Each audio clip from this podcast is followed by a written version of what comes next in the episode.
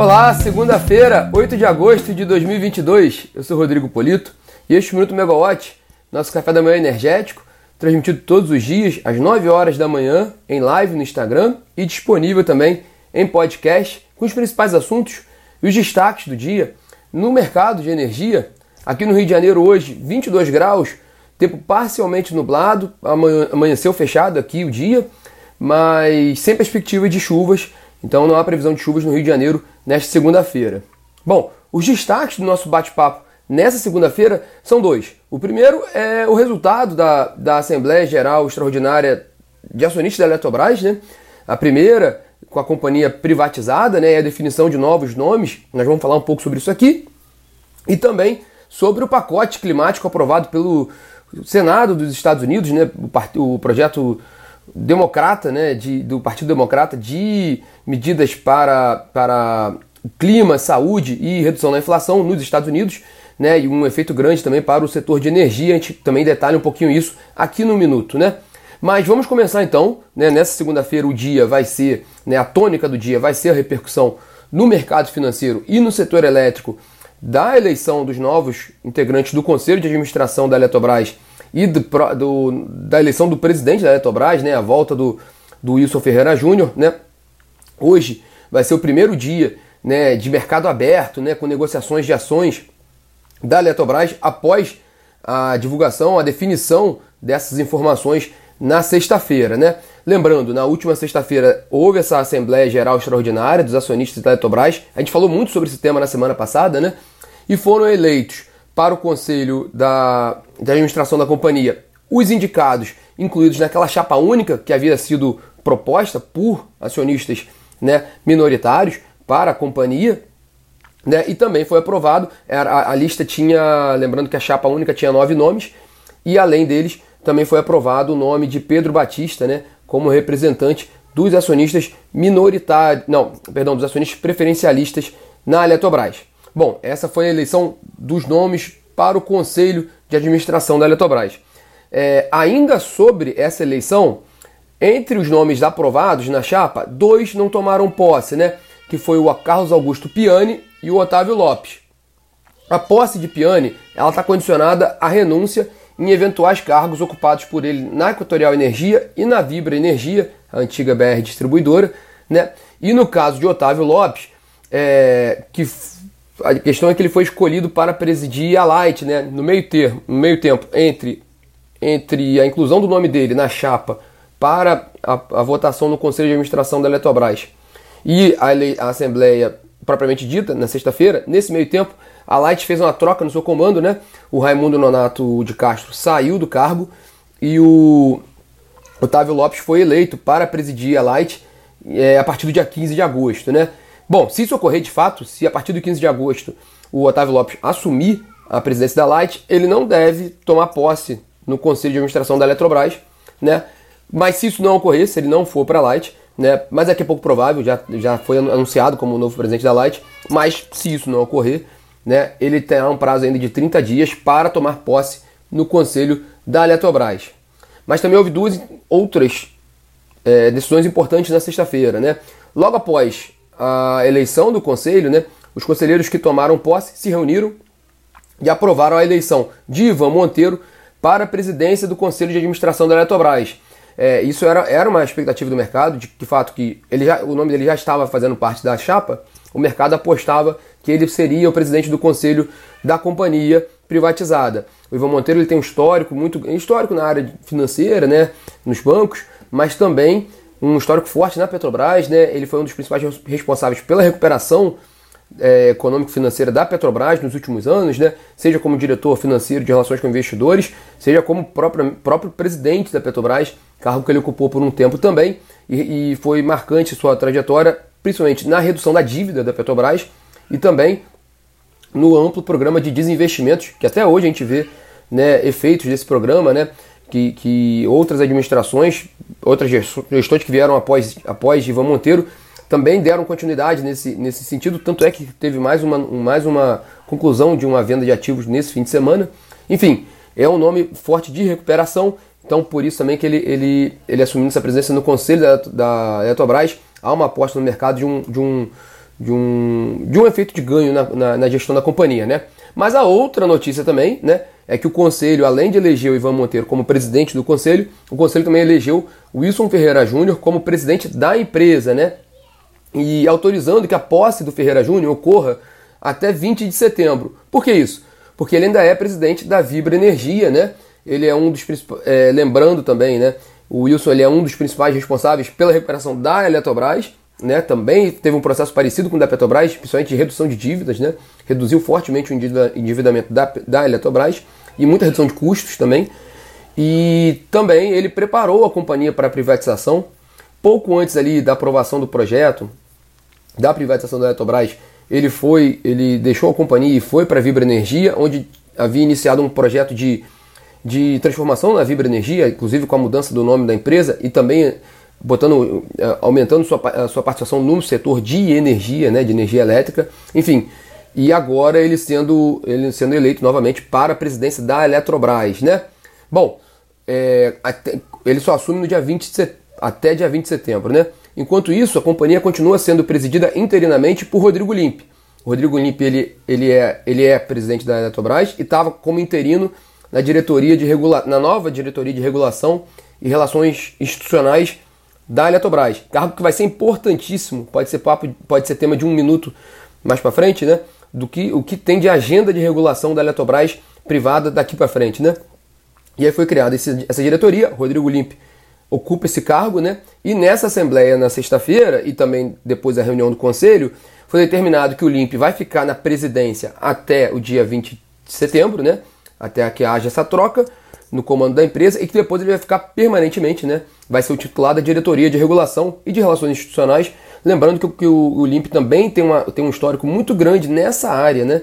É, tanto pela sua participação na ANEEL, né, também pela, pela diretoria da ANEL, pela qual ele passou, pela Secretaria de Energia Elétrica do Ministério de Minas e Energia. Ele tem um, um, um, um relacionamento muito bom ali na esfera lá, política em Brasília, em relação a autoridades do setor elétrico, em relação ao, ao Congresso, que, é, que são requisitos fundamentais para quem for ocupar esse cargo de diretor de regulação e relações institucionais da Eletrobras. Então foi colocado ali estrategicamente nessa função, né? Bom, esse pacotão todo de Eletrobras foi definido na sexta-feira, né? E hoje a gente vai ver como é que o mercado vai se posicionar com relação a isso. Né? Há uma, uma expectativa muito otimista com relação à Eletrobras a partir de agora, né? Bom, continuando na agenda de hoje, dessa segunda-feira, na agenda de autoridades, o ministro de Minas e Energia, Adolfo Saxida, cumpre agenda aqui no Rio de Janeiro, hoje visitando agora pela manhã o operador nacional do sistema elétrico, né? Um, um, uma reunião que está marcada para as 10 horas da manhã. E o presidente Jair Bolsonaro tem um almoço hoje na Fibraban, né, na Federação dos Bancos, né, lá em São Paulo, né, no, na, na tarde. Né? Bom, e na Câmara de Comercialização de Energia Elétrica, CCE, hoje é dia dos débitos, né, da liquidação financeira do mercado de curto prazo de junho. Né? É o primeiro dia da liquidação, hoje, hoje ocorrem os débitos, amanhã é, são feitos os créditos né, e a liquidação de fato do, do mercado de curto prazo. Então amanhã né, a gente vai ter a definição, os números oficiais de como ficou a liquidação no mercado de curto prazo de junho. Lembrando que ainda há um efeito grande de liminares, né, que, que contra o pagamento, né, contra os efeitos do GSF de alguns dos agentes, né, e que isso ainda gera um, uma inadimplência, entre aspas, né, uma redução do valor que é liquidado, né? Então é, há um desconto entre o que é contabilizado e o que é liquidado na, na, na liquidação do mercado de curto prazo por causa principalmente dessas liminares, né? Bom, e lá fora a China anunciou novos exercícios militares perto de Taiwan, né? Mantendo uma tensão geopolítica após a visita da presidente da, do, da Câmara dos Deputados dos Estados Unidos, né? Democrata Nancy Pelosi, à ilha, né? Então ainda tem essa questão geopolítica e por falar nos Estados Unidos né, o nosso segundo destaque do dia hoje. Ontem, o Senado dos Estados Unidos aprovou o pacote do Partido Democrata, do presidente Joe Biden, voltado para a redução da inflação e investimentos em clima e saúde. É, é amplo, o assunto é amplo, né? É, o projeto é grande, bem, bem destrinchado também na mídia, principalmente internacional. Mas para a gente puxar um destaque aqui rápido para a gente, o projeto prevê gastos de 370 bilhões de dólares para reduzir as emissões de gases de efeito estufa e também aumentar em 700 bilhões de dólares a arrecadação do governo norte-americano em 10 anos. É, de acordo com o jornal britânico The Guardian, especialistas estimam que o projeto, aprovado no Senado, ainda vai para a Câmara, né, pode reduzir as emissões dos Estados Unidos em até 40% até 2030, em comparação com os níveis de 2005. Então é um plano ousado do governo Biden e também uma vitória política né, dele e do Partido Democrata, essa aprovação no Senado, agora partindo para a Câmara. Né? É, essas duas notícias internacionais, é, é, enfim, só falar sobre o efeito do, do, preço do petróleo, né? tanto na China, a questão da China, quanto essa, esse pacote dos Estados Unidos, né? o, o preço do Brent hoje ele recua pouco mais de 1%, na casa ali de um pouco abaixo de 94 dólares o barril do Brent. Vamos ver o quanto que essas notícias lá de fora podem influenciar o preço do petróleo, né? E, consequentemente, dos combustíveis é, lá fora e depois, possivelmente, combustíveis no Brasil. E também é, o custo da energia de combustíveis fósseis, né? Bom, vamos para a semana, né? Na terça-feira, amanhã, tem reunião da ANEL, né? Reunião ordinária da diretoria da ANEL, com temas importantes como o programa de resposta da demanda, é, garantias financeiras para a liquidação do mercado de curto prazo e monitoramento do mercado de energia, entre outros temas. Né? Também amanhã tem o crédito né, e a liquidação do mercado de curto prazo de junho na CCE. Tem o Fórum Acende Brasil, né, é, organizado pelo Acende Brasil, né, sobre o setor elétrico e a agenda ESG, com propostas para os candidatos à presidência da República em Brasília. Né? É um evento amanhã, inclusive eu e a Camila Maia, a gente, Camila Maia e eu nós estaremos lá participando, né, fazendo a cobertura do evento, porque também está prevista a participação de representantes dos partidos, né, dos, dos candidatos à presidência, e sobre os temas deles na área de energia. Né? Então, uma discussão profunda e importante sobre a agenda de energia durante as eleições. Né? É, também amanhã tem o resultado do segundo trimestre da Copel e da Alupar, né, da Paranaense Copel e da transmissora Alupar. E na Megawatt amanhã é, nós temos o Ligados no Regulatório, um importante encontro com os especialistas da Megawatt sobre a abertura do mercado livre né, para a alta tensão, destrinchando aquela, aquela proposta colocada em consulta pública recentemente pelo Ministério de Minas e Energia para permitir né, a abertura total do mercado livre na abertura na, na alta tensão. Né? Então, para quem tiver alguma dúvida ou quiser entender um pouco mais sobre esse assunto, vai, vai haver esse, esse ligado no regulatório amanhã, mas amanhã a gente explica com mais detalhes para vocês. E aí, na quarta para frente, a agenda é basicamente de resultados. A gente está na semana mais intensa de resultados para o mercado de energia e também de óleo e gás. É, na quarta-feira saem resultados da Equatorial, da Taesa, da 3R e da Petro Recôncavo. Na quinta-feira tem bastante resultado. Saem resultados da Aure, da Aeres, perdão, da Aure Energia, antiga CESP, Light, Eneva Energisa, CPFL, Enalta e Raizen. E aqui só já um, um pequeno asterisco, né? Na sexta-feira vai haver a, a, teleconferência da Light e também já é uma oportunidade importante para o mercado confirmar né, o, o, o, nome do Otávio Lopes na presidência, né, se, tá, se já de fato foi aprovado pelo, pelo Conselho de Administração da Light, mas como há essa, é, houve esse, esse ruído por causa da aprovação dele no Conselho da Eletrobras, acho que na quinta-feira, na, na sexta-feira, perdão, a teleconferência da, da Light pode deixar isso mais claro para para o mercado como um todo, né? E na sexta-feira, além da teleconferência da Light, né, também tem resultados da Renova Energia, Cosan, Semig e da Eletrobras, o primeiro resultado a ser divulgado pela Eletrobras privatizada, embora, né, como ela foi privatizada em junho, parte do resultado ainda, né, esse resultado vai ser uma fotografia muito da gestão da companhia ainda como uma empresa estatal, né? A gente não vai ver a privatização na prática, mas vai ser o primeiro que a Eletrobras privada vai divulgar seus números do segundo trimestre de 2022. Então também é um, é um evento importante do setor elétrico. E aí, para ficar de olho na semana, né? Claro, os desdobramentos da Eletrobras, desde que a gente comentou aqui, da, da, das definições dessa Assembleia de Acionistas e das definições do Conselho de Administração e também do resultado da companhia e também os resultados das outras empresas, né? São muitos resultados importantes que a gente comentou aqui, Semig, Copel, Auren Energia, Eneva, então tem, muito, é, tem muita informação importante ali de atualização das empresas, né? não só resultados, mas também sobre, sobre teleconferências com os planos das companhias para o restante desse ano e também alguns sinais para 2023.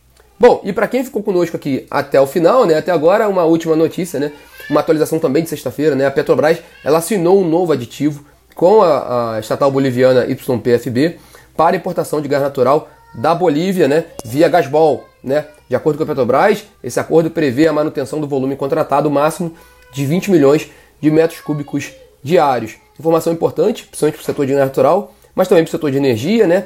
ainda que a geração termoelétrica está num, num, patamar bem mais baixo por causa da situação mais confortável, né? das condições de sistema, né? de, de atendimento ao sistema, então uma situação mais tranquila, principalmente com relação ao que a gente viu nessa mesma época do ano passado, né? nesse mesmo período do ano passado, uma situação bem mais crítica, mas pelo menos uma definição também com relação à importação de gás natural da Bolívia. Bom, pessoal, esses são os destaques dessa segunda-feira e dessa semana. Sigam conosco tanto na, na plataforma quanto no aplicativo, né, megawatt.energy. E também o bate-papo, para quem entrou depois, já já está subindo para o podcast o bate-papo completo. Tchau, tchau, pessoal. Tenham todos uma ótima segunda-feira, uma ótima semana.